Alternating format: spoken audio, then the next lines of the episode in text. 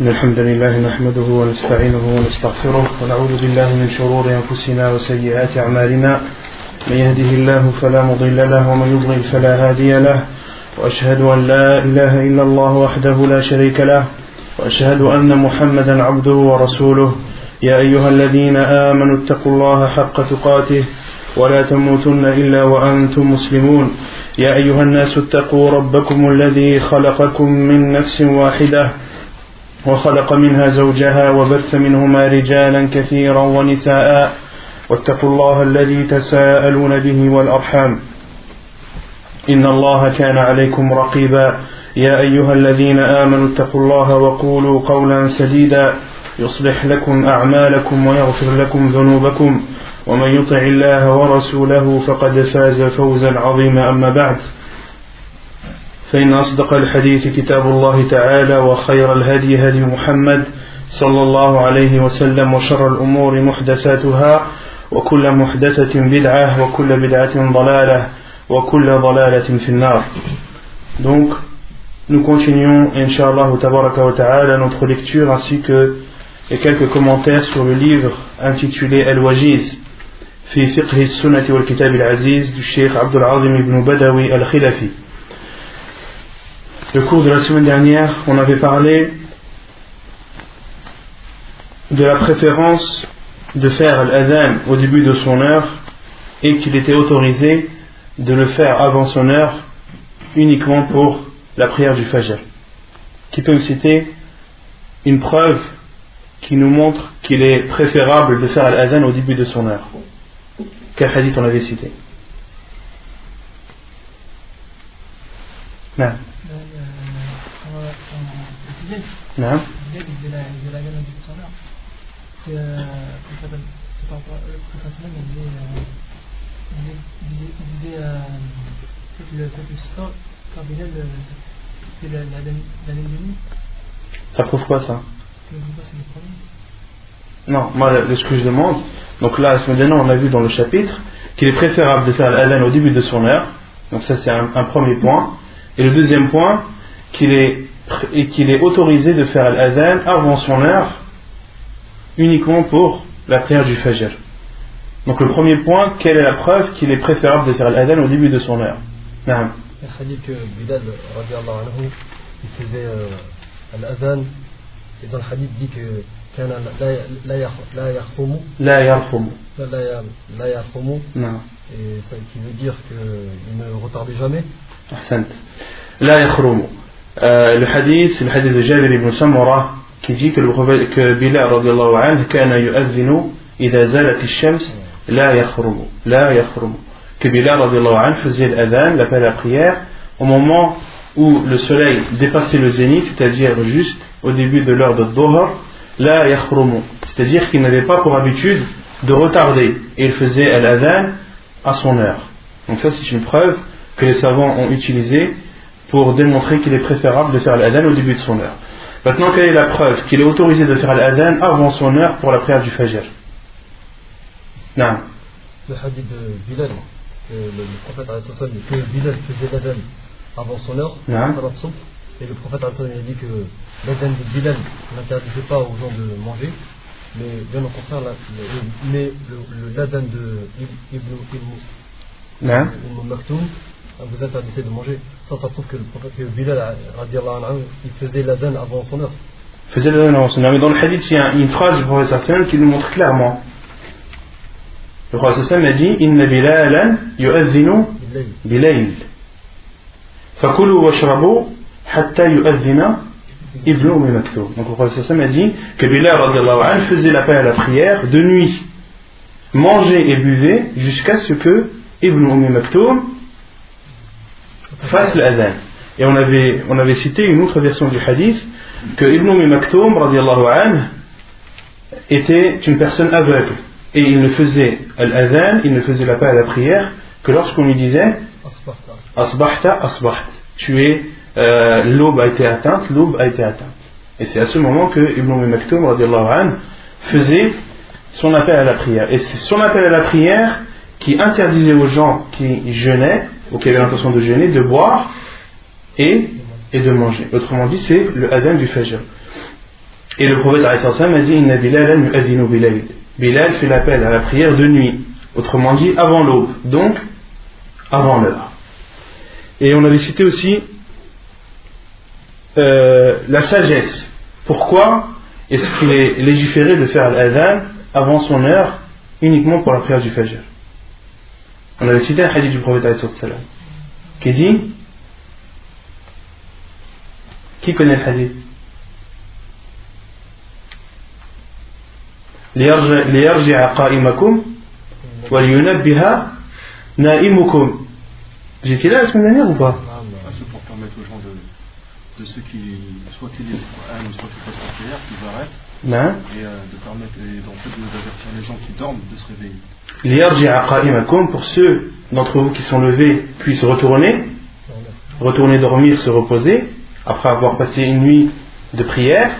وَلِيُنَبِّهَ نَائِمُكُمْ Et pour alerter celui qui dort. L'alerter de non, les savants, on avait dit que les savants avaient dit l'alerter de, euh, afin qu'il se lève pour prendre son suhour s'il avait l'intention de jeûner, ou de prier al-witr s'il ne l'avait pas prié, ou de faire euh, ses ablutions et son lavage s'il en avait le besoin et la nécessité.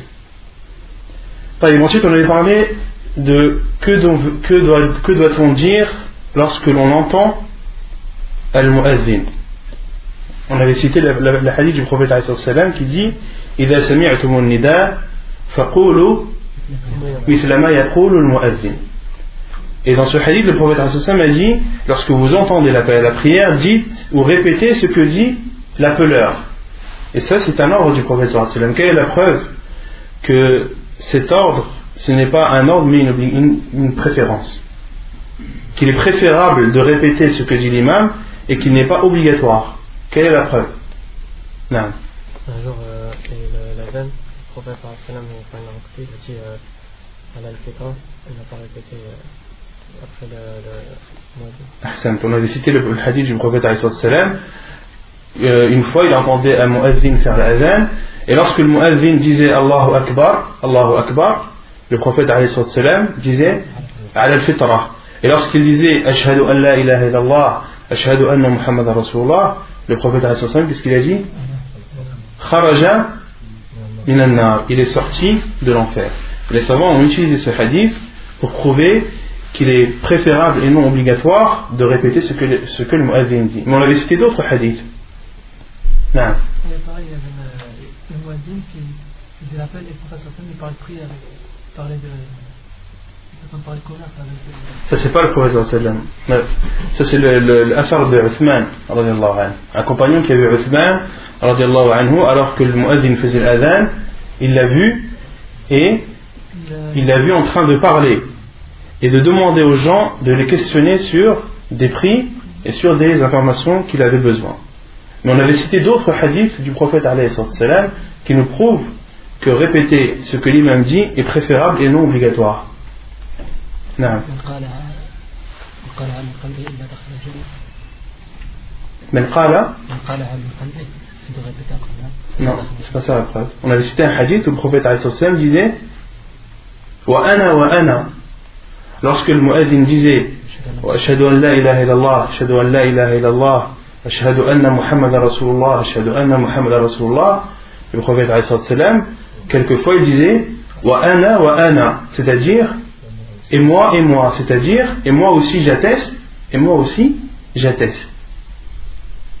D'accord Il y a un autre hadith où le prophète a dit, lorsque vous entendez le muazzin faire la dan, et dans un autre hadith, lorsqu'il dit Ash-shahada, dites Wa ana ashhadu, l'invocation que je vous avais citée la semaine dernière. نعم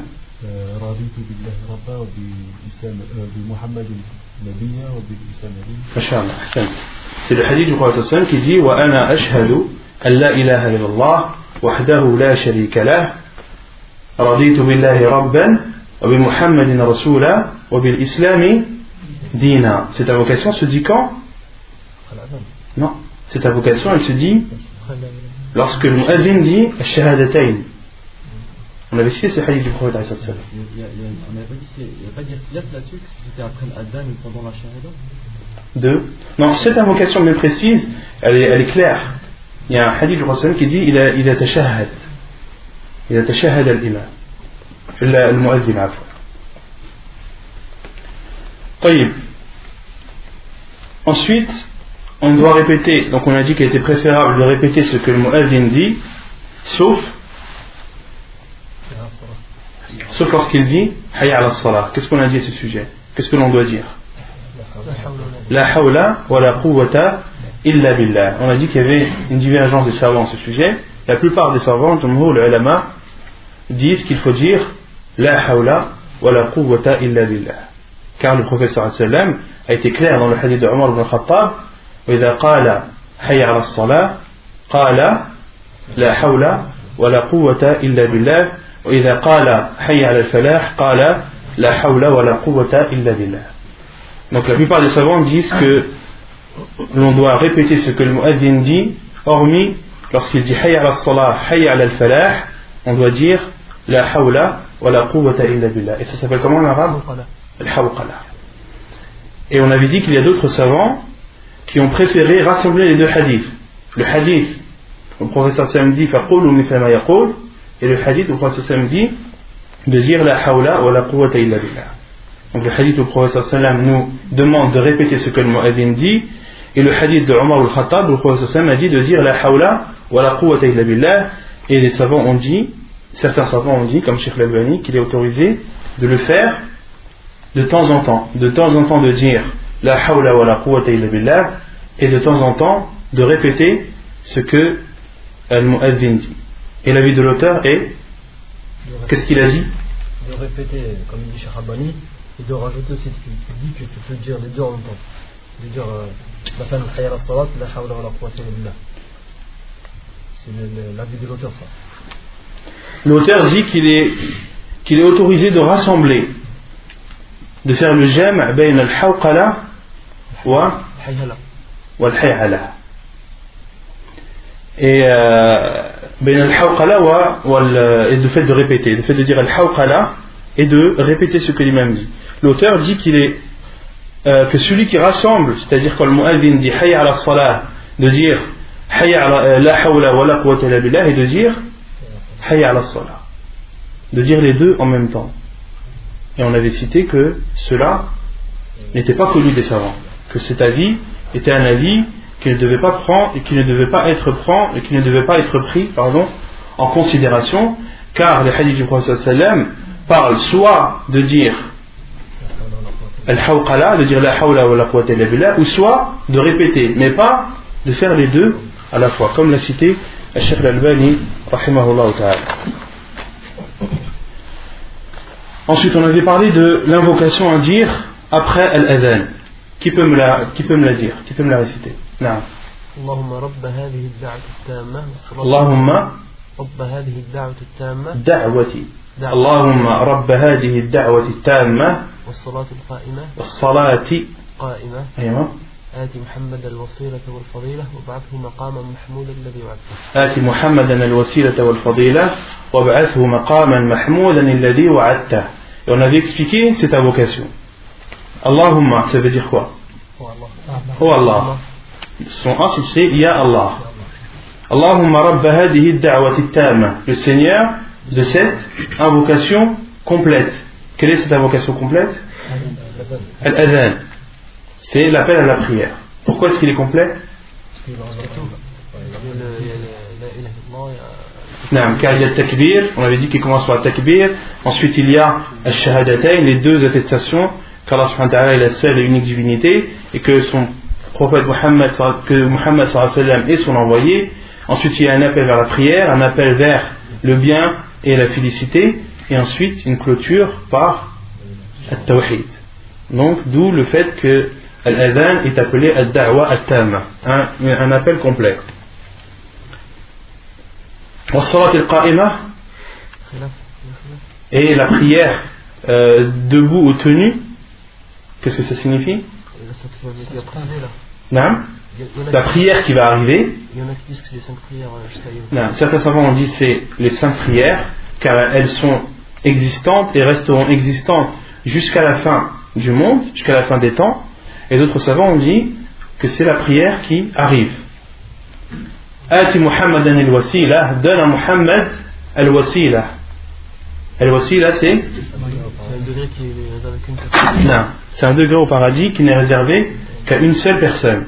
Et le prophète nous a demandé de demander à Allah subhanahu wa ta'ala cette, euh, ce degré dans le paradis et afin qu'Allah subhanahu wa ta'ala l'accorde à Muhammad sallallahu alayhi wa sallam. euh, al fadila c'est quoi c'est l'honneur, c'est un c'est le- On avait dit, les savants ont dit, il y a al-martabatu al-aliya ala al-khala'iq.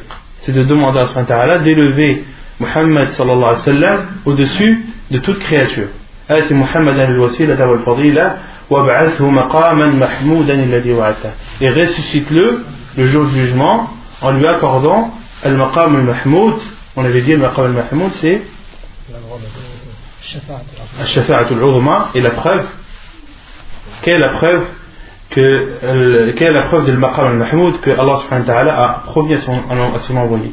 نعم عسى ربك أن يبعثك مقام محمودا عسى ربك أن يبعثك مقاما محمودا Et on avait dit que Asa, on dit- donc si on traduit littéralement, c'est-à-dire en espérant que ton Seigneur t'accorde cette position qui te sera remerciée.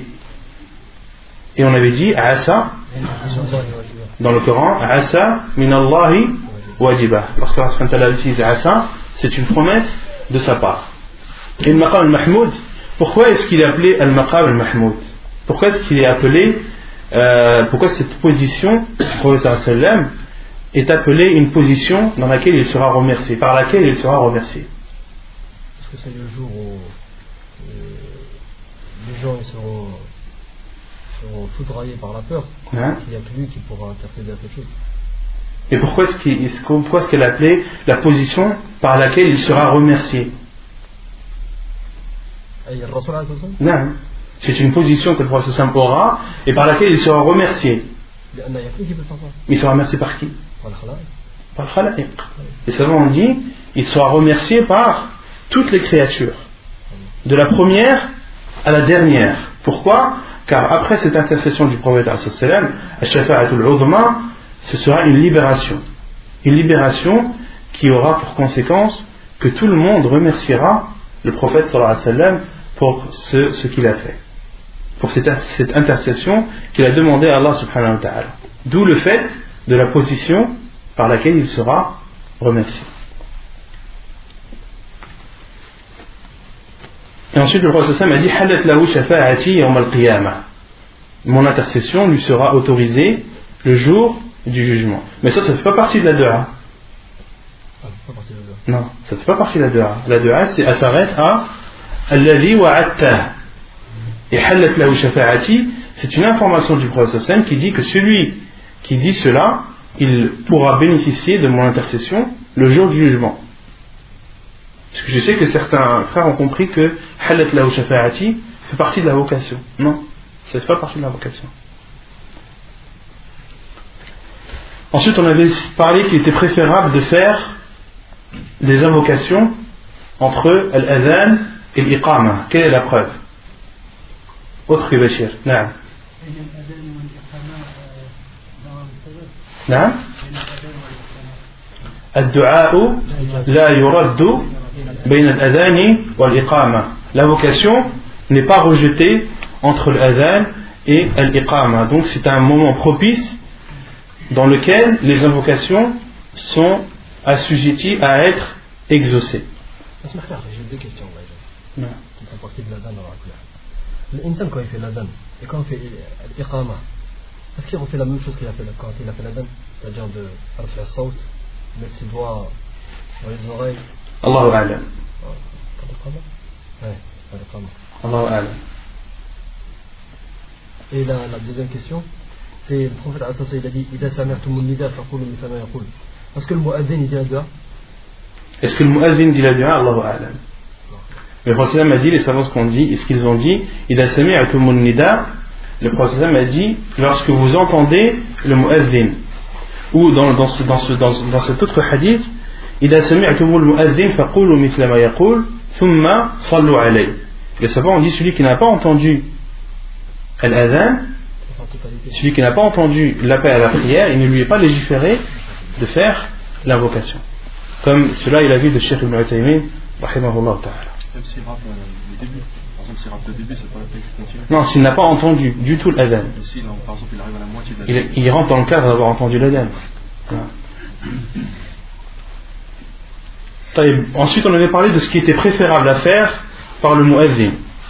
La première chose qui lui est préférable de faire, même voire obligatoire, Être sincère. être sincère et de ne vouloir, par cet appel à la prière, que la face d'Allah subhanahu wa ta'ala.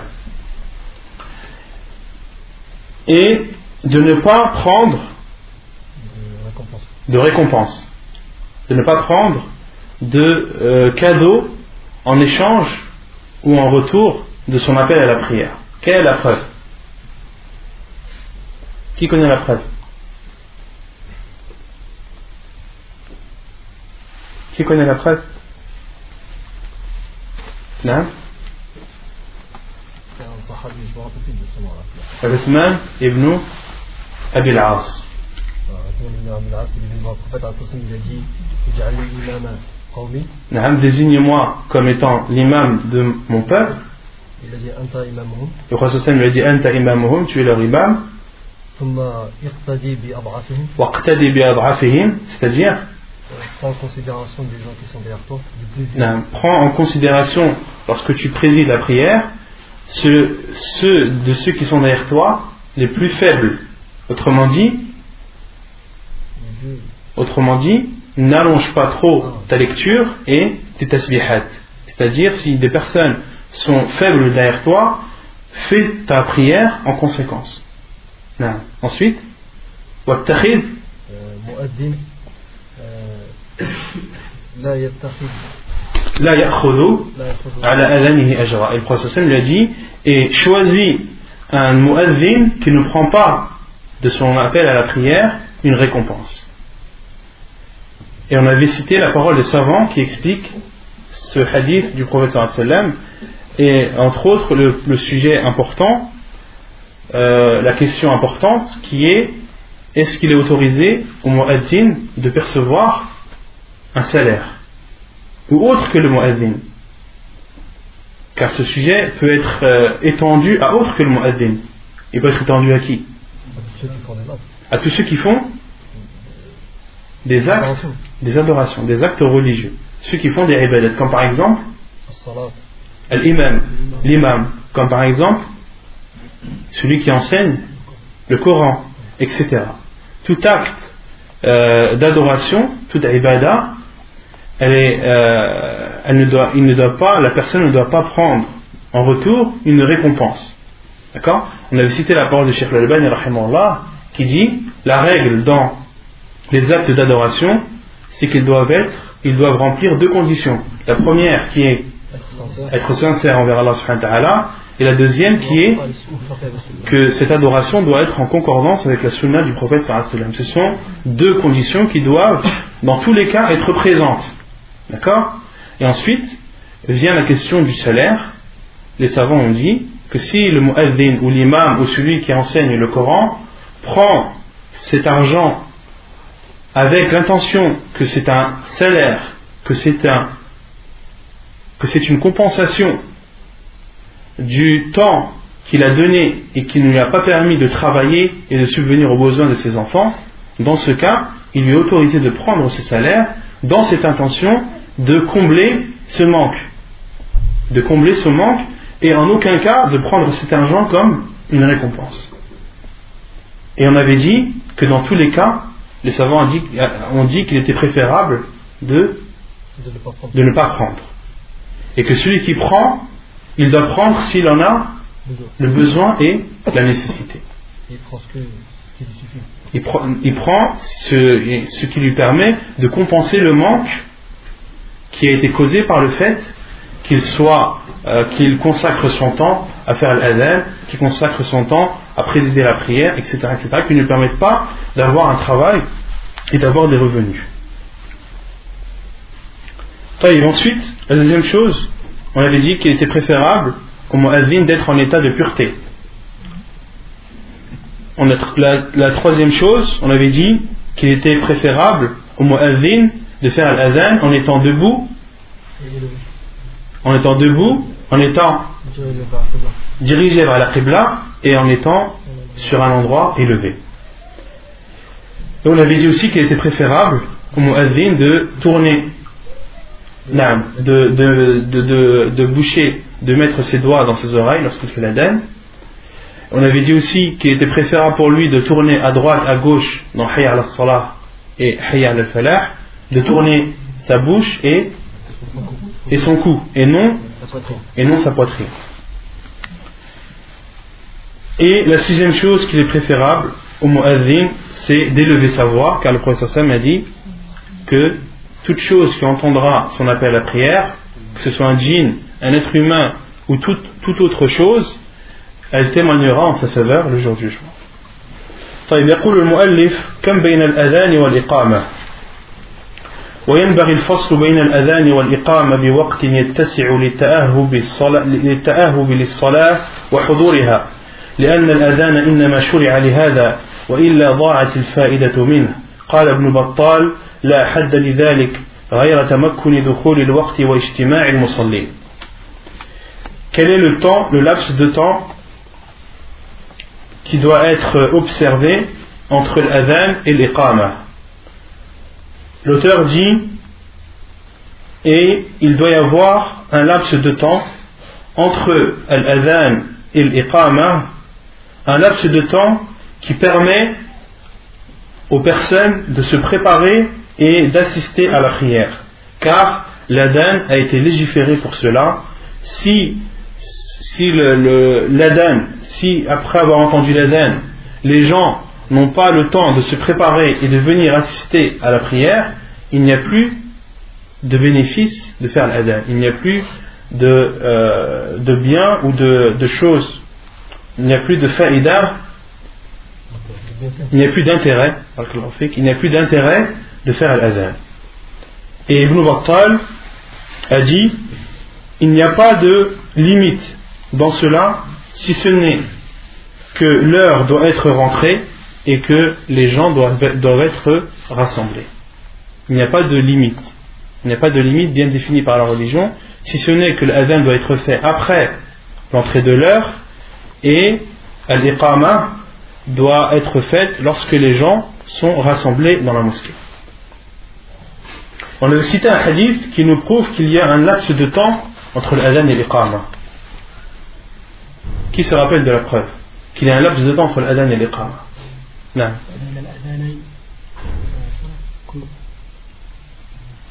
On peut utiliser ce hadith, mais il y a un autre hadith qui nous prouve qu'il y a un laps de temps entre l'adhan et l'iqama. Non.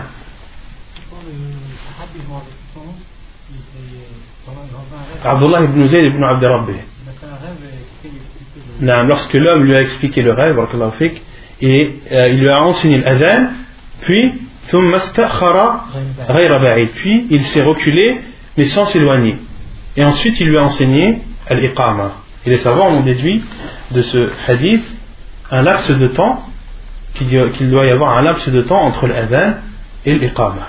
Il faut aussi prendre le hadith que Bilal est monté, il redescendait et que Ibn Maktoum est remonté. Ça c'était entre les deux adhan. Les deux adhan. طيب يقول المؤلف النهي عن الخروج من المسجد بعد الأذان. عن أبي الشعثاء قال كنا قعودا في المسجد مع أبي هريرة فأذن المؤذن فقام رجل من المسجد يمشي فأتبعه أبو هريرة بصرة حتى خرج من المسجد فقال أبو هريرة أما هذا فقد عصى أبا القاسم صلى الله عليه وسلم. حديث صحيح رواه مسلم والنسائي. L'interdiction de sortir de la mosquée après l'appel à la prière. Selon Abu Sha'sa, qui dit Nous étions assis dans la mosquée en présence de Abu Huraira anhu. Puis le, le muazzin a fait son appel à la prière. Un homme s'est alors levé de la mosquée et marché. Abu Huraira l'a suivi du regard jusqu'à ce que cet homme soit sorti de la mosquée. Et il a dit, c'est-à-dire Abu Hurairah quant à celui-ci, il a désobéi à Abu al-Qasim sallallahu alayhi wa sallam. Il a désobéi au prophète sallallahu alayhi wa sallam.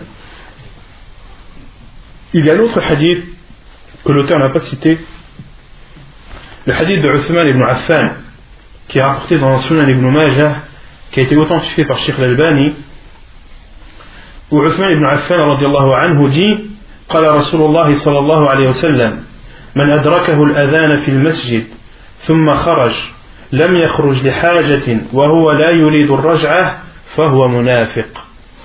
الحديث حديث عثمان بن عفان رضي الله عنه qui dit que صلى الله عليه وسلم a dit celui qui a atteint l'adhan dans la mosquée ou qui a entendu l'adhan dans la mosquée puis sort sans sans aucun besoin.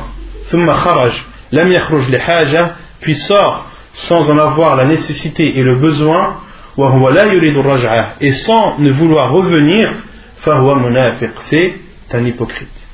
Et savants ont dit de ce hadith qu'il est autorisé à la personne de sortir de la mosquée même après l'adhan si il a un besoin et toujours avec l'intention de revenir donc une personne qui par exemple après l'adhan a perdu ses ablutions qu'est-ce qu'on lui dit on lui dit non t'as pas le droit de sortir de la mosquée non il y a juste il a le droit de sortir car il en éprouve le besoin et la nécessité et il a l'intention de revenir الأذان والإقامة للفائتة من نام عن صلاة أو نسيها فإنه يشرع له أن يؤذن لها ويقيم لما رواه أبو داود في قصة نوم النبي صلى الله عليه وسلم وأصحابه عن صلاة الفجر في السفر وأن النبي صلى الله عليه وسلم أمر بلالا فأذن وأقام حديث صحيح رواه أبو داود L'appel à la prière et l'iqama pour ceux qui ont raté la prière à la mosquée. Celui qui dort pendant une prière il l'a oublié, il lui est autorisé de faire l'adhan et l'iqama. La preuve est le hadith rapporté par Abu Daoud qui raconte l'histoire où le prophète sallallahu alayhi wa a dormi avec ses compagnons. On avait déjà cité ce hadith. A dormi avec ses compagnons pendant la prière du Fajr alors qu'ils étaient en voyage. Et ils ont été réveillés par, par la lumière du soleil. Et le prophète sallallahu alayhi wa lorsqu'il s'est réveillé, qui était le premier à s'être réveillé sallallahu alayhi wa sallam, il a ordonné à Bilal de faire al-adhan et al-iqama. Ensuite, يقول المؤلف فإن تعدد الفوائد الفوائد أذن أذانا واحدا وأقام لكل صلاة لحديث ابن مسعود قال إن المشركين شغلوا رسول الله صلى الله عليه وسلم عن أربع صلوات في يوم الخندق حتى ذهب من الليل ما شاء الله فأمر بلالا فأذن ثم أقام فصلى الظهر ثم أقام فصلى العصر ثم أقام فصلى المغرب ثم أقام فصلى العشاء. حديث صحيح رواه النسائي والترمذي. Et lorsque la personne a manqué plusieurs prières, il lui est légiféré de faire un seul adhan et de faire une iqama avant chaque prière. La preuve est le hadith de Ibn Mas'ud qui dit les polythéistes ont occupé le prophète pendant quatre prières le jour de la bataille de Khandaq, de la bataille de la tranchée, jusqu'à ce que la nuit, jusqu'à ce qu'une partie de la nuit euh, s'est écoulée. Et le prophète sallallahu alayhi wa sallam a ordonné à Bilal de faire l'adhan, de faire l'appel à la prière. Puis Bilal radiallahu anhu a fait l'iqama et euh, le prophète sallallahu alayhi wa sallam et ses compagnons ont prié à Dhuhr. Puis euh, Bilal radiallahu anhu a fait l'iqama et ont prié à l'Asr. Puis il a fait l'iqama et ont prié le Maghrib. Puis a fait l'iqama et ont prié Donc dans ce hadith, il y a une preuve claire et nette que euh, une personne qui a raté plusieurs prières, qui a dormi pendant plusieurs prières ou qui a oublié plusieurs prières, lorsqu'il s'en rappelle, de faire un seul appel à la prière et de faire une iqama avant chacune de celles-ci. C'est clair? Non.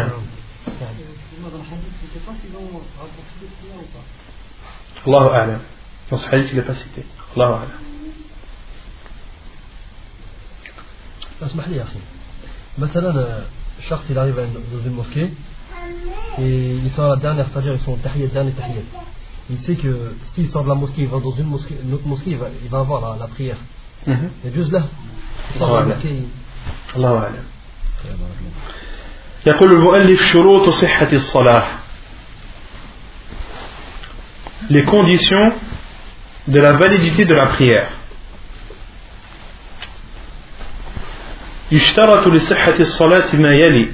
أولا العلم بدخول الوقت. لقوله تعالى إن الصلاة كانت على المؤمنين كتابا موقوتا. فلا تصح الصلاة قبل دخول وقتها ولا بعد خروجه ولا بعد خروجه إلا لعذر. Donc les conditions pour la validité de la prière. Qu'est-ce qu'une condition? Qu'est-ce qu'un chart? Qui connaît la définition du chart? Non.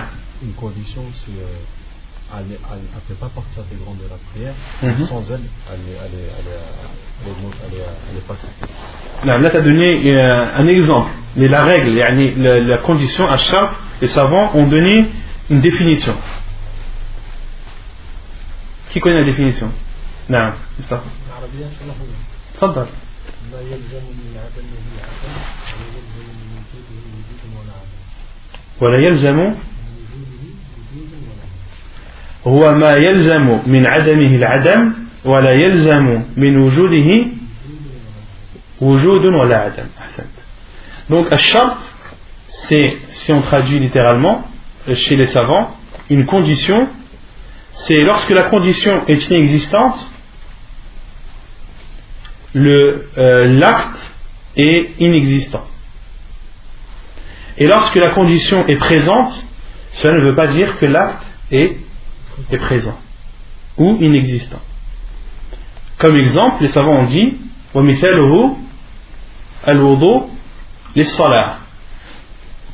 Un exemple, c'est les ablutions pour la prière. Est-ce que les ablutions sont une condition pour que la prière soit acceptée. Les savants ont dit Ma adam C'est-à-dire, lorsqu'il est inexistant, l'acte est inexistant. Lorsqu'il n'y a pas d'ablution, est-ce qu'il y a une prière? Il n'y a pas de prière. Et ils disent Wala wujud. Et il n'est pas. Euh, la présence de cette condition ne veut pas dire forcément la présence de la chose autrement dit c'est pas parce que tu as fait tes ablutions que ta prière est valide. Pourquoi? Parce que tu peux très bien avoir fait tes ablutions sans avoir fait ta prière. Tu peux très bien avoir fait tes ablutions, avoir fait ta prière, mais avoir fait ta prière sans couvrir ta aura. D'accord? Donc c'est pas parce que tu as fait les ablutions que automatiquement ta prière elle est valide. Non. Mais par contre, si tu n'as pas fait tes ablutions, automatiquement ta prière est, est invalide. Donc c'est ça la définition de ashart, de la condition. Et quelle est la différence entre la condition et le pilier Non.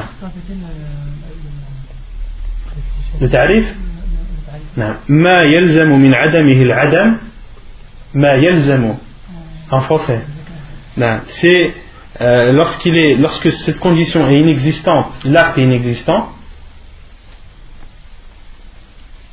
et la présence de la condition ne veut, pas- forcément dire la présence de l'acte.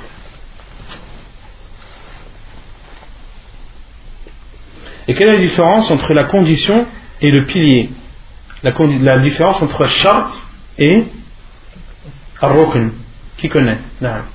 C'est le chant, il pas, il fait pas partie intégrante de la, le salat, par exemple. Non. Et le pilier, il fait partie intégrante de la prière. La différence entre rukn et le pilier, entre rukn et shart, entre le- la, la condition et le pilier, ils ont les mêmes jugements si ce n'est que la condition ne fait pas partie intégrante de l'acte. Ne fait pas partie intégrante de l'acte. Contrairement au pilier, il fait partie intégrante de l'acte. D'accord? Comme Mashur le fait d'essuyer la tête. C'est un rokn, c'est un pilier des ablutions. C'est un pilier des ablutions. Pourquoi? Parce qu'il fait partie intégrante des ablutions.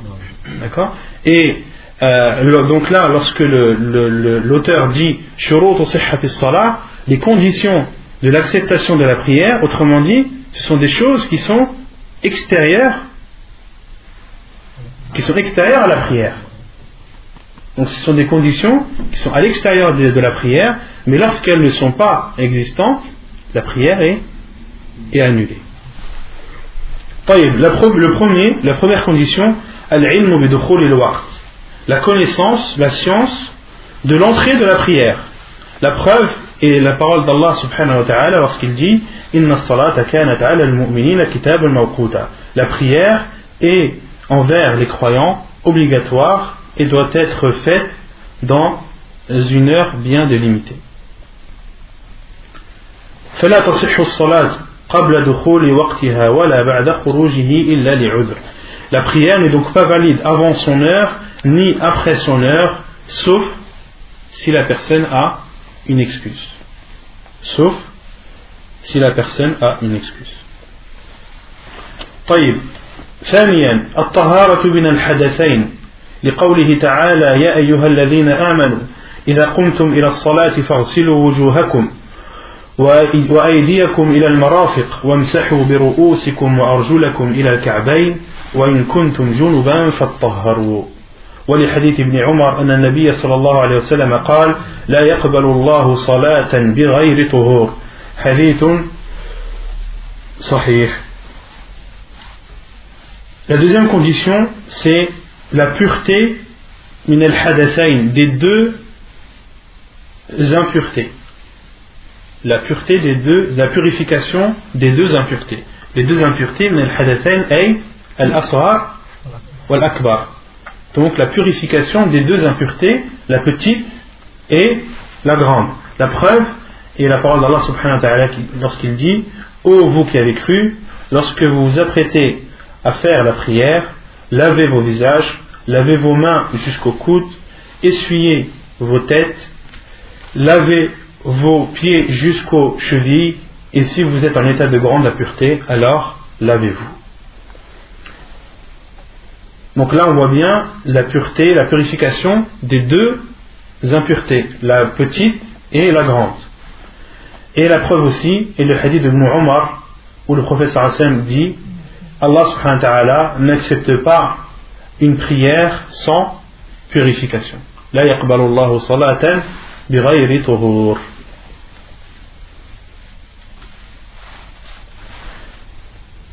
ثالثا طهارة الثوب والبدن والمكان الذي يصلى فيه. أما طهارة الثوب فلقوله تعالى وثيابك فطهر ولقوله صلى الله عليه وسلم إذا جاء أحدكم المسجد فليقلبن عليه ولينظر فيهما فإن رأى خبثا خبثا فليمسحه بالأرض ثم ليصلي فيهما Troisièmement, la purification des vêtements, du corps et de l'endroit où l'on prie. Quant à la purification des vêtements, la preuve est la parole d'Allah subhanahu wa ta'ala lorsqu'il dit Et tes vêtements, purifie-les.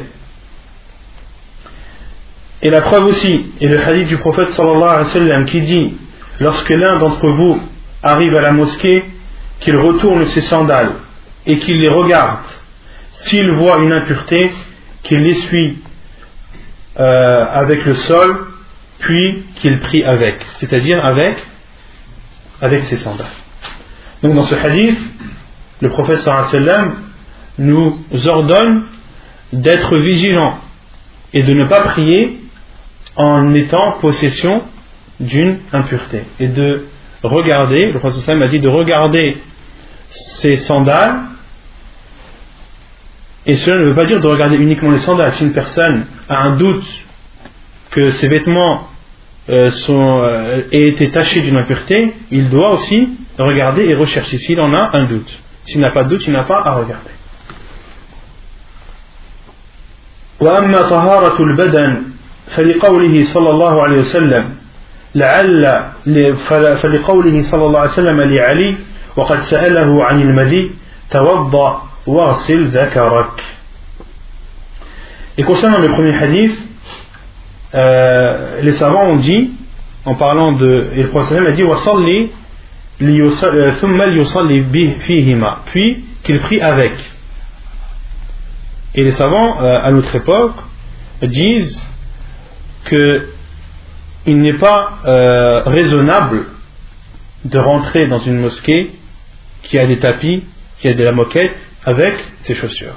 Car une personne peut très bien dire Non, moi j'applique le sunnah du prophète. Il m'a dit avant d'entrer dans la mosquée que je regarde mes, mes, sandales s'il y a des impuretés. Puis le prophète sallam a dit fihima. Puis le prophète a dit de prier avec. Et le prophète quand il dit c'est un ordre. Donc je dois rentrer avec mes chaussures à la mosquée. Et de toute façon, les gens, même s'ils parlent, ils vont en contradiction avec la parole du prophète. Non, en dirait c'est pas comme ça. En islam, il faut peser le pour et le contre. Il faut peser al-masalih et al-mafasid. Il faut peser, il faut peser les euh, points positifs et les points négatifs. Si tu rentres dans la mosquée avec tes chaussures, qu'est-ce que les gens vont, vont croire? Ils vont croire que d'une, tu ne respectes pas la mosquée. C'est un manque de respect de ta part de rentrer avec tes chaussures dans la mosquée. Et ces personnes qui se prient à la mosquée, sache déjà qu'ils ne veulent même pas que tu rentres avec tes chaussures chez eux, dans leur tapis. Alors ils accepteront encore moins que tu rentres dans une maison d'Allah avec tes chaussures. D'accord? Et euh, subhanallah, la seule mosquée que moi j'ai vue où les personnes rentrent avec leurs sandales, avec leurs chaussures, et la mosquée, euh, euh, il y a de la moquette, une mosquée avec des tapis, etc. La seule que j'ai vue, et Allah alam, c'est peut-être la seule qui est la seule au monde c'est la mosquée de Cheikh Moukbir La mosquée de Cheikh Moukbir où vous voyez les frères qui, devant la porte de la mosquée, regardent leurs sandales et entrent avec leurs chaussures, leurs baskets, leurs sandales. Et j'ai même vu Cheikh Rahimahullah rentrer lui avec ses, avec ses chaussures. Et, euh, et subhanallah, la, la, la, moquette est très propre. Contrairement à ce que à ce qu'on peut imaginer, la, la, moquette et le tapis sont très propres. On n'a même pas l'impression que les gens entrent dans cette mosquée avec leurs chaussures. Donc, euh, si tu n'es pas, si tu n'entres pas dans la mosquée de Cheikh enlève tes chaussures. Et ça on dit que si tu veux prier avec tes chaussures, tu veux faire la sunna de prier avec tes chaussures, fais cette sunna lorsque tu es à l'extérieur, lorsque tu pries à l'extérieur, lorsque tu es en voyage, ou lorsque la prière t'a atteint alors que tu étais à l'extérieur. Dans ce cas, fais revivre cette sunna de prier avec tes chaussures. وأما طهارة البدن فلقوله صلى الله عليه وسلم لعلي وقد سأله عن المدي توضى واغسل ذكرك Et quant à la purification du corps, la preuve est le hadith du prophète sallallahu alayhi wa sallam lorsqu'il dit à Ali, qui est son gendre, وقد سأله عن المدي et euh, je viens de me rendre compte que, que, que, le, que le, dans ce hadith, ce n'est pas euh, ce n'est pas Ali anhu qui a demandé au prophète sallallahu alayhi wa sallam. Car on avait déjà vu ce hadith où Ali anhu, qui est le gendre du prophète sallallahu alayhi wa sallam, il dit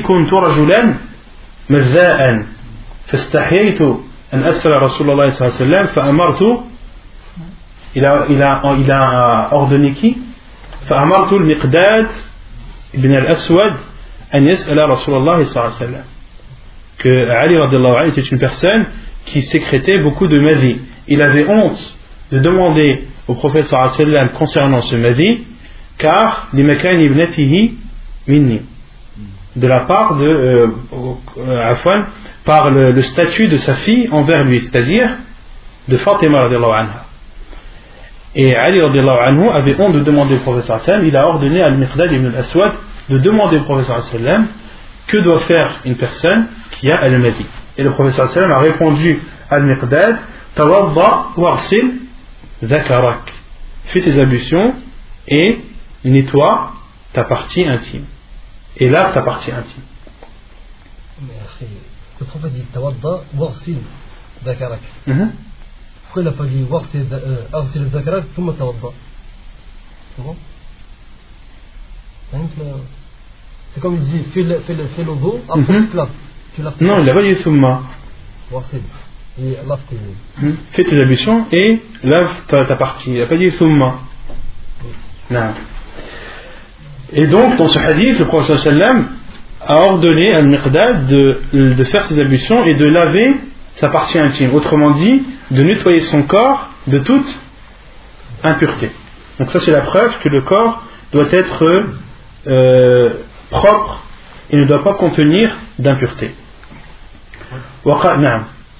Dans le premier, c'est justement dans, dans, dans Bab al-Tahara, quand on avait vu le hadith, il était cité justement Yersilu Dakarahu wa Yatawadda.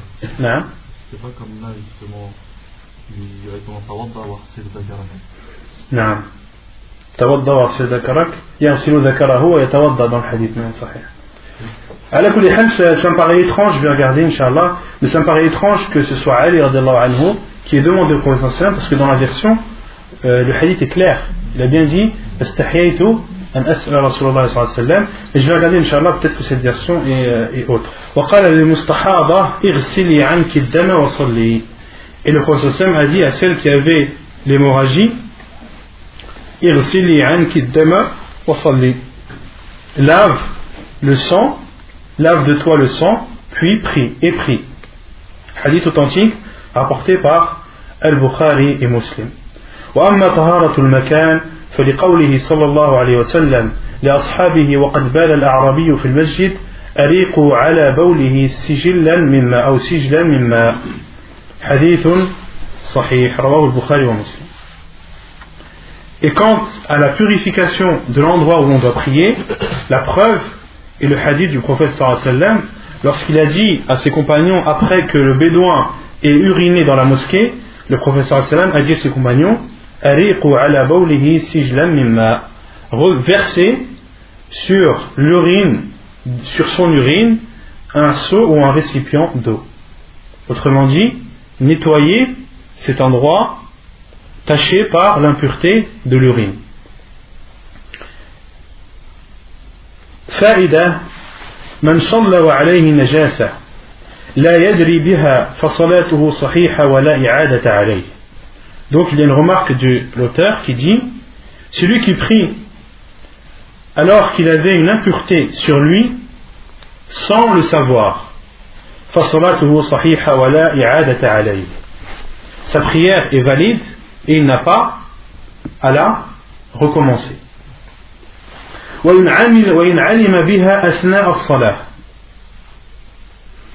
Et si il s'en rend compte pendant la prière, فإن أمكنه إزالتها بأن كانت في نعليه أو في ثوب زائد على ما يستر العورة أزالها وأتم صلاته Donc, dans ce cas, lorsqu'il sait qu'il a une impureté dans ses vêtements pendant la prière, s'il peut enlever cette impureté, comme par exemple si cette impureté est présente dans ses chaussures, ou si cette impureté est présente dans un de ses vêtements qui est un surplus dans le fait de couvrir sa aura. Supposons qu'une personne qui a mis un qamis, il a mis un manteau par-dessus. Si il voit, il constate une impureté sur son manteau pendant la prière, son manteau, lorsqu'il l'enlève, est-ce que sa aura sera toujours préservée? Sa aura sera toujours préservée. Donc, il est autorisé d'enlever ce manteau et de continuer sa prière.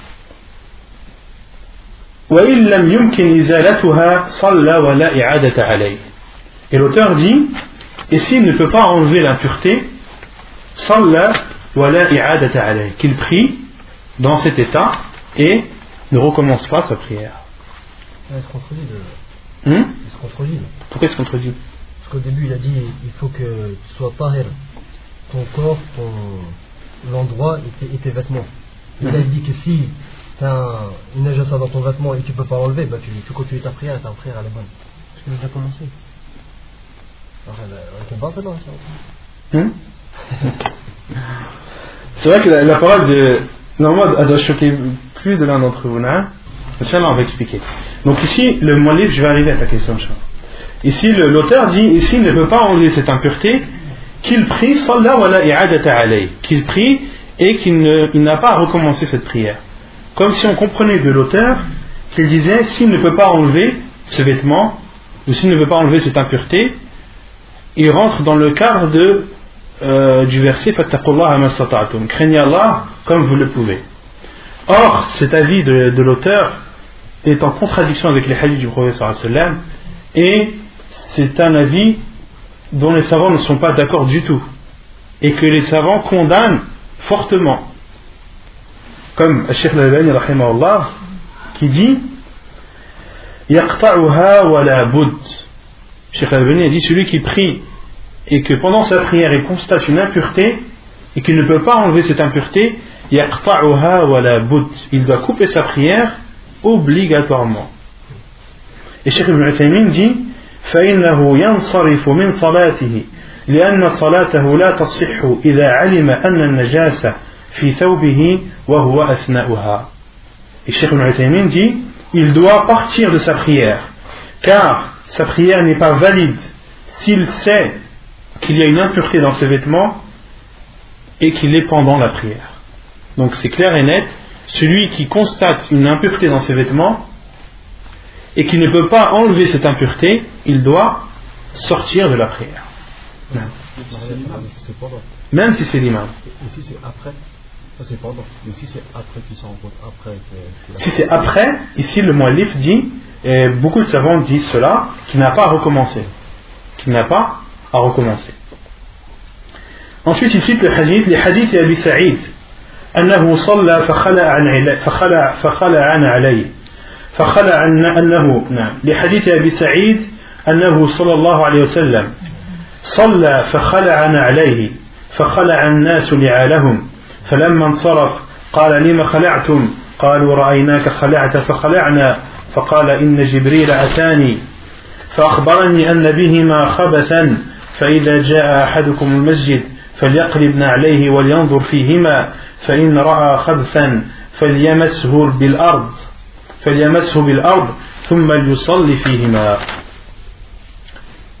Donc le frère a bien raison. Il y a bien un, un hadith, le prophète dit فليمسه بالأرض La preuve est le hadith d'Abi Saïd al-Khudri radiallahu anhu qui dit que le prophète sallallahu alayhi wa sallam a prié et a enlevé ses sandales.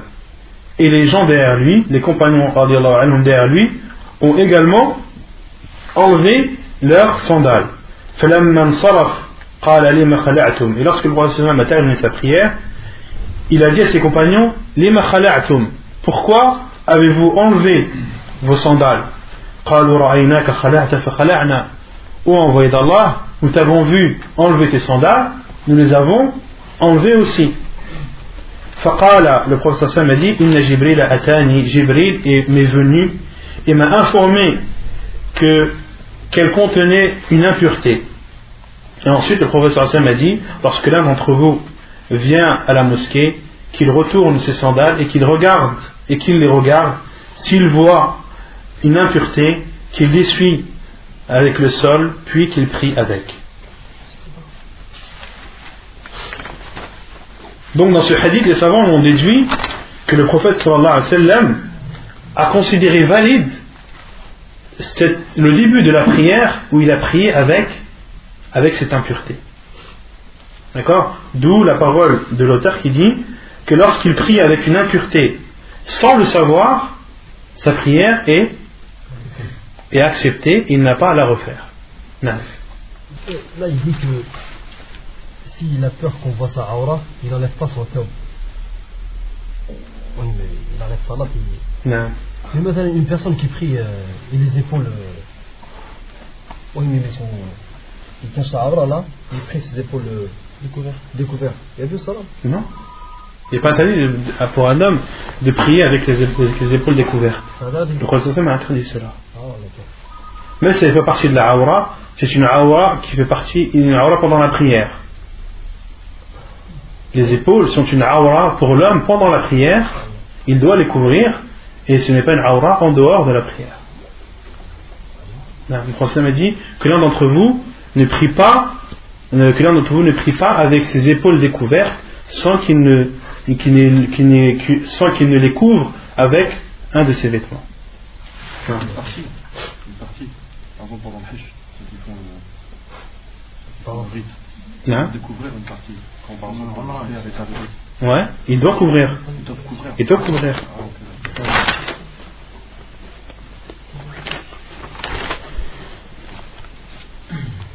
طيب آه، رابعا ستر العورة. Donc la quatrième condition pour la validité de la prière c'est de couvrir al-awra la preuve لقوله تعالى يا بني آدم خذوا زينتكم عند كل مسجد أي أستروا عوراتكم وكانوا يطوفون بالبيت عراه La preuve est le, la parole d'Allah subhanahu wa ta'ala lorsqu'il dit Ô fils d'Adam, prenez euh, vos beautés dans chaque prière, dans chaque mosquée. Et les savants ont expliqué Adam, ay masjid salah. Ainsi ont expliqué euh, les savants ce verset. Ay, c'est-à-dire couvrez vos, euh, vos aura. La aura, je ne sais pas comment traduire. On va traduire par partie intime, partie à cacher. La nudité. C'est caché, mais je dirais. Hein Khilaf. Partie à Partie cacher, intime. Al-Aura, certains frères disent partie intime. Partie intime. Partie à cacher plutôt. On n'a pas montré. Partie à cacher islamiquement. L'aura. Allah alam, aura, je, je traduirais par euh, partie à cacher.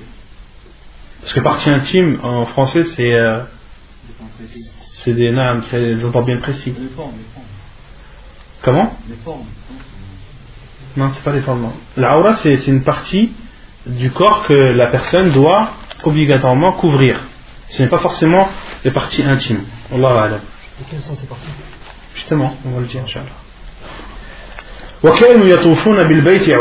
Et la, la cause de, la révélation de ce verset, c'est que pendant le Jahiliyyah, pendant la période anti-islamique, Quraysh euh, avait donné comme condition aux personnes qui venaient à la Mecque, premièrement, de ne manger que chez eux, de ne manger que leur repas ceux qui arrivaient à la Mecque n'avaient pas le droit de faire, de préparer leur repas. Et deuxièmement, ils, ont ordonné à tous les gens de ne pas faire le tawaf avec leurs vêtements. Et que si les gens voulaient faire le tawaf, il fallait que ces vêtements fassent partie de, de euh, Hamas. Et Hamas, les savants ont dit, c'est Quraysh et sa descendance. Donc une personne dans la Jahiliya qui voulait faire le tawaf, qui voulait faire la circumambulation autour de la Kaaba, devait le faire avec des vêtements qui lui étaient fournis par, par Quraysh. Et ceux qui connaissaient des personnes de Quraysh pouvaient être fournis en vêtements. Ceux qui venaient de l'extérieur à la Mecque pour faire le tawaf ou pour visiter la Mecque, car c'était un lieu de rencontre, surtout dans le cadre, de, dans le cadre commercial, ceux qui connaissaient des personnes de Quraysh allaient les voir et leur demander des vêtements, de leur prêter des vêtements pour faire un tawaf. Et ceux qui, ne, connaissaient personne et qui ne trouvaient personne parmi Quraysh pour leur fournir ces vêtements, qu'est-ce qu'ils faisaient? Ils faisaient le tawaf tout nu. Les hommes de jour et les femmes de nuit. Et c'est là où Allah a révélé ce verset Ya bani Adam. Ô fils d'Adam, préservez vos parties à cacher ou couvrez vos parties à cacher inda kulli masjid. Dans chaque mosquée, et ça va on dit, c'est-à-dire dans chaque prière. ولقوله صلى الله عليه وسلم لا يقبل الله صلاة حائض إلا بخمار حديث صحيح رواه أبو داود والترمذي وابن ماجه Et la preuve aussi que l'on doit couvrir les parties à cacher, c'est la parole du prophète sallam. Allah n'accepte pas la prière d'une femme pubère sans khimar. Illa bi khimar. Et al-khimar, c'est ce qui couvre la tête. Al-khimar, c'est ce qui couvre la tête. Ça vient du terme khammara en arabe qui veut dire couvrir. D'où l'appellation de de l'alcool, car il couvre l'esprit, il couvre l'esprit et la raison. Et dans ce hadith, le Prophète a dit La yaqbalullah. Et la règle dans la yaqbalullah, lorsqu'Allah n'accepte pas, c'est-à-dire que l'acte est, rejeté et nul jusqu'à la preuve du contraire. Donc, non.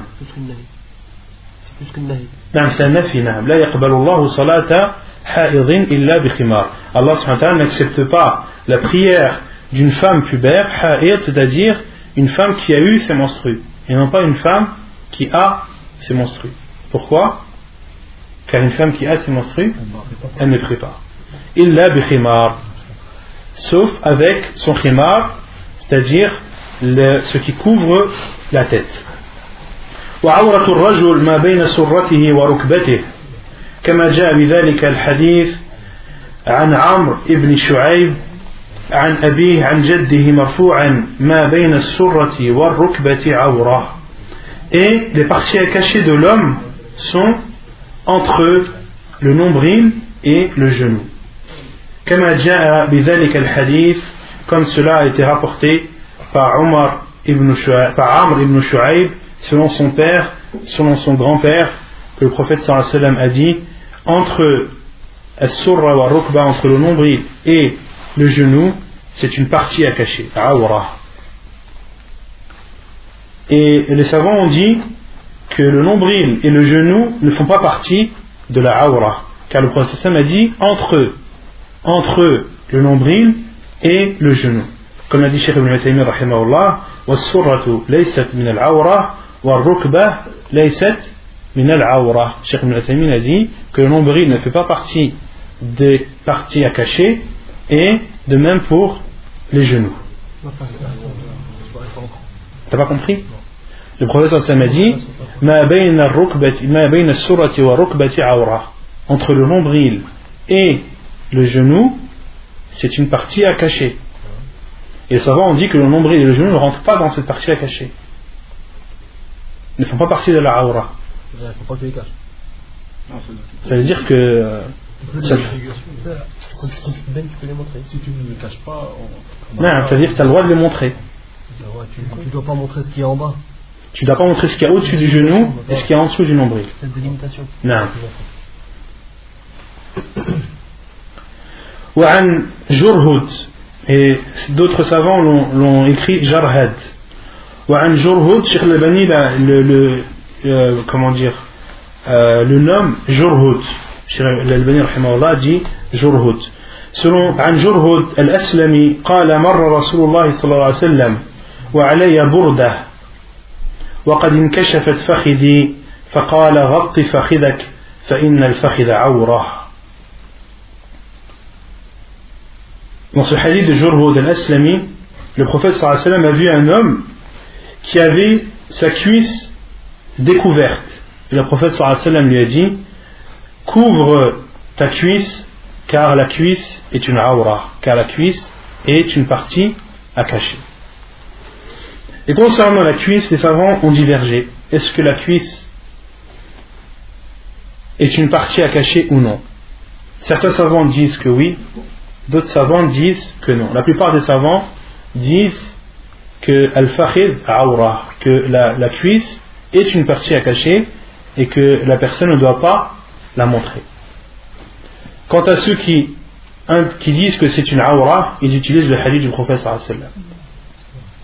euh, lorsqu'il a dit à Jurhut, euh, à cet homme qui a découvert sa cuisse, couvre ta cuisse, car ta cuisse est une partie à cacher. Et les autres savants ont utilisé pour dire que ce n'est pas une aura, que le prophète sallallahu alayhi wa sallam était une fois chez lui, dans la maison de Aïcha anha, et le prophète avait une de ses cuisses qui était découverte. Abu Bakr anhu a demandé la permission d'entrer, le prophète lui a autorisé. Puis Omar anhu a frappé à la porte du prophète et a demandé l'autorisation d'entrer, et le prophète lui a donné cette autorisation. Et lorsque Uthman anhu a frappé à la porte du prophète sallam et a demandé l'autorisation d'entrer, le prophète sallallahu alayhi wa sallam s'est a de suite caché sa cuisse et a donné l'autorisation à Uthman anhu d'entrer.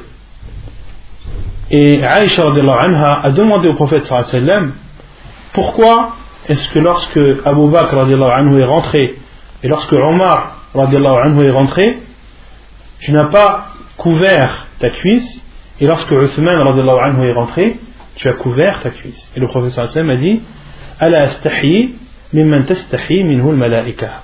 Ne dois pas, ne dois-je pas avoir de la pudeur ou avoir honte de celui envers qui les anges ont honte?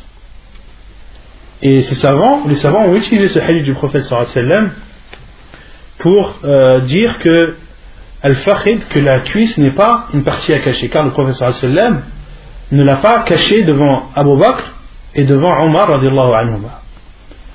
Et les autres savants leur ont répondu que cela est un fait rare qui est arrivé. Et c'est un fait qui est arrivé dans un contexte restreint. Et c'est un acte du prophète sallallahu alayhi wa sallam. Et la parole du prophète lorsqu'il dit cache ta cuisse, car la cuisse est une partie à cacher, c'est une parole du prophète. Et, le, la parole du prophète est une législation à l'ensemble de l'humanité.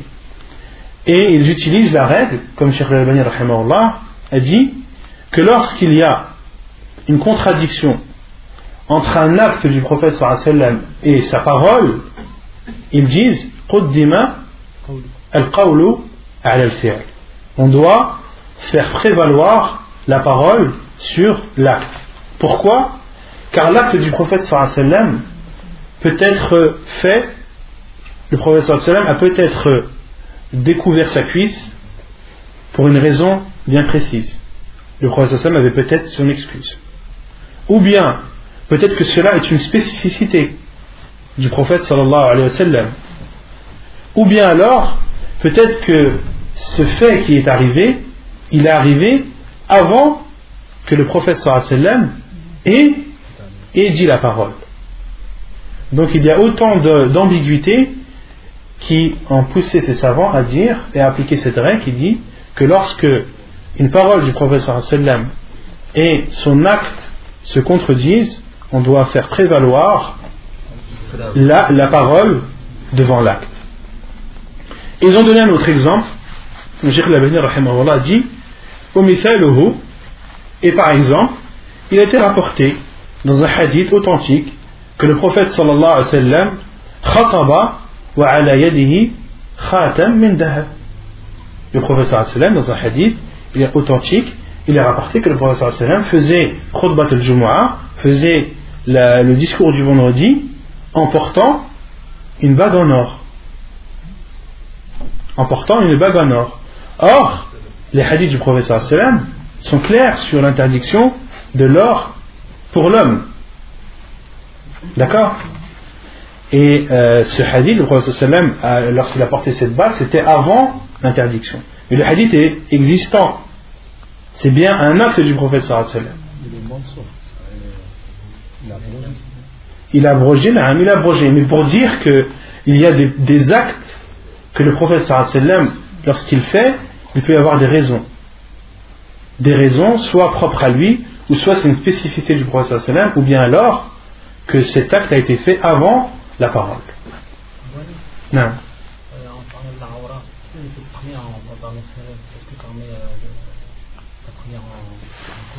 Inch'Allah, on va, on va répondre à cette question, Inch'Allah.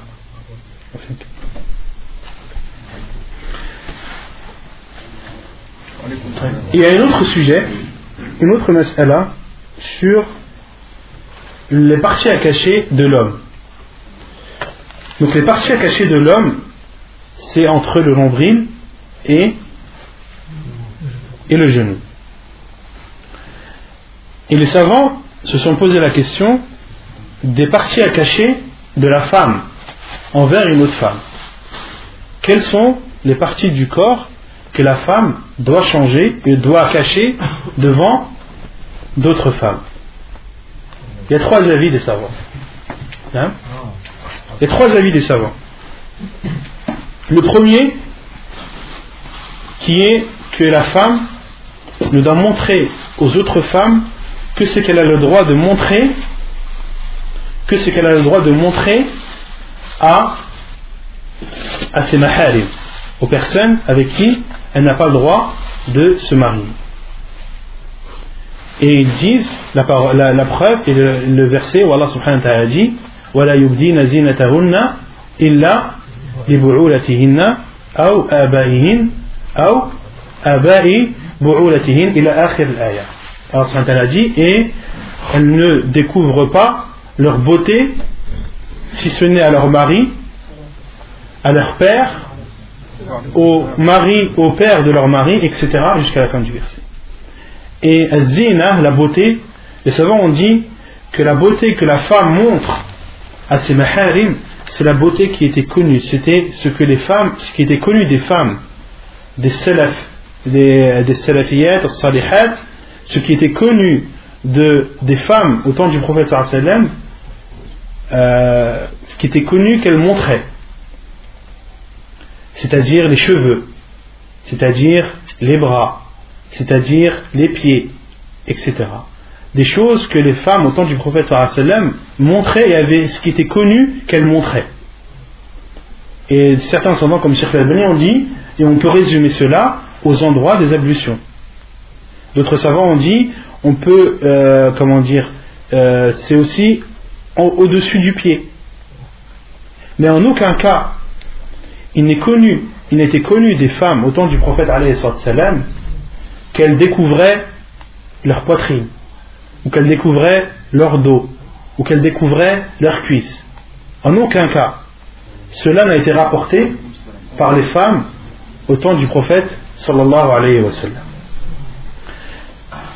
Donc ces savants, et c'est l'avis le plus sûr, inshallah ta'ala, disent que les, parties que la femme a le droit de montrer aux autres femmes, c'est ce qu'elle a le droit de montrer à ses maharim, autrement dit, les cheveux, le cou, elle a le droit de montrer les bras, les pieds, etc.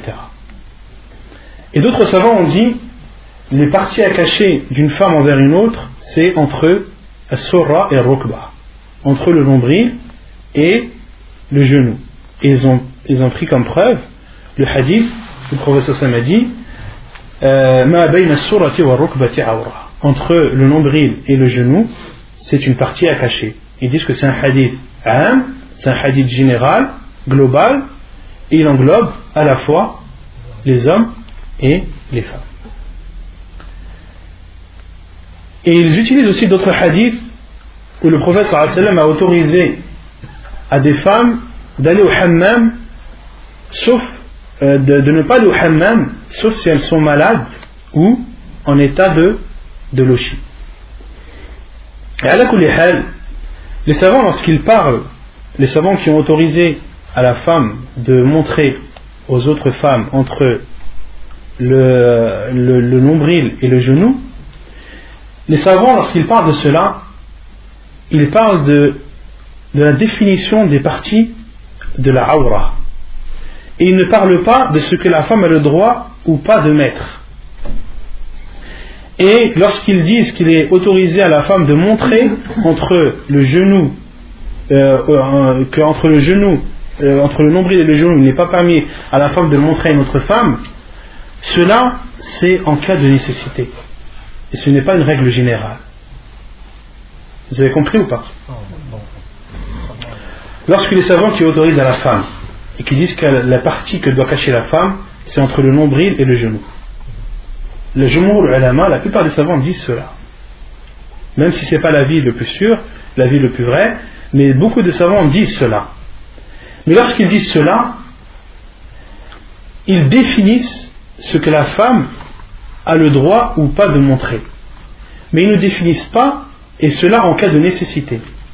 Ils ne définissent pas en cela ce que la femme a le droit ou pas de mettre comme vêtement. Les savants ont dit que pourquoi est-ce qu'ils définissent cela en cas de nécessité? Ils ont donné des exemples. Une femme, par exemple, qui est chez elle et qui doit allaiter son enfant, qu'il est autorisé de montrer son sein devant ses maharim. Pourquoi? Car c'est une nécessité. Une femme qui a besoin de, de, de se laver et qui a besoin d'une personne. D'accord? Lorsque les savants parlent de ça, ils parlent en cas de nécessité. Et en aucun cas, ils parlent, en cas, euh, ils parlent de généralité ou de montrer ses parties pour s'embellir. Parce que malheureusement, beaucoup de femmes ont compris cela. Ont compris que les savants ont dit Al-Awra, c'est entre le nombril et le genou. Donc tout ce qu'il y a au-dessus, ben, je peux le montrer. C'est pas connu des, femmes au temps du prophète. C'était pas connu malgré que ce soit une mas'ala qui soit ancienne, ce sujet de la aura, de la partie à cacher pour la femme envers une autre femme, c'est un sujet très ancien, qui date du premier siècle de l'islam. Donc ce khilaf, il est connu depuis très longtemps. Mais malgré cela, est-ce qu'une femme a compris qu'elle devait, euh, je ne sais pas, euh, aller au mariage avec une, avec une robe qui, qui découvre tout son dos, ou qui découvre la moitié de sa poitrine? Est-ce que les, femmes au temps du sallam et les femmes au temps des salaf salih faisaient cela? Est-ce qu'ils avaient pour habitude de mettre des vêtements, de coudre des vêtements qui découvraient ces parties? Non. Ce n'était pas connu. Cela n'a jamais été rapporté. Il ne fait pas partie de l'islam. Donc, lorsque les savants qui ont autorisé de montrer au-dessus du nombril et en dessous du genou, lorsqu'ils disent cela, c'est en cas de nécessité. Et ça, il faut bien le comprendre. Inch'Allah, la semaine prochaine, je vous lirai une fatwa de Sheikh Ibn à ce sujet, où il explique vraiment que euh, le prophète sallam, lorsqu'il dit La rajul ila rajul, wa la mar'a ila. Que l'homme ne regarde pas les parties que doit cacher l'homme, et que la femme ne regarde pas les parties que doit cacher la femme. Et que la femme ne regarde pas les parties que doit cacher la femme. Le, et le Cheikh Ibn a dit, pour résumer, dans ce hadith, le professeur Hassan parle à qui? Il parle à qui? Il dit que l'homme ne regarde pas la aura de l'homme et que la femme ne regarde pas la aura de la femme. Le professeur Hassan, il parle à qui là? Le professeur Hassan parle à celui qui regarde. Il ne parle pas à celui qui porte. Le professeur Hassan a dit que l'homme ne regarde pas la aura de l'homme, que la femme ne regarde pas la aura de la femme. C'est-à-dire que l'homme ne regarde pas la aura de l'homme si par malheur ou si par accident cette aura devait se dévoiler. Et que la femme ne regarde pas la aura de la femme si cette femme euh, montre sa aura par erreur ou par accident. Le professeur, le professeur de ce hadith parle de ceux qui regardent et non pas de ceux qui portent. Vous avez compris Inch'Allah, je vous lirai la photo de Cheikh Ibn à ce sujet. ونكتفي بهذا القدر وسبحانك اللهم وبحمدك أشهد أن لا إله إلا أنت أستغفرك وأتوب إليك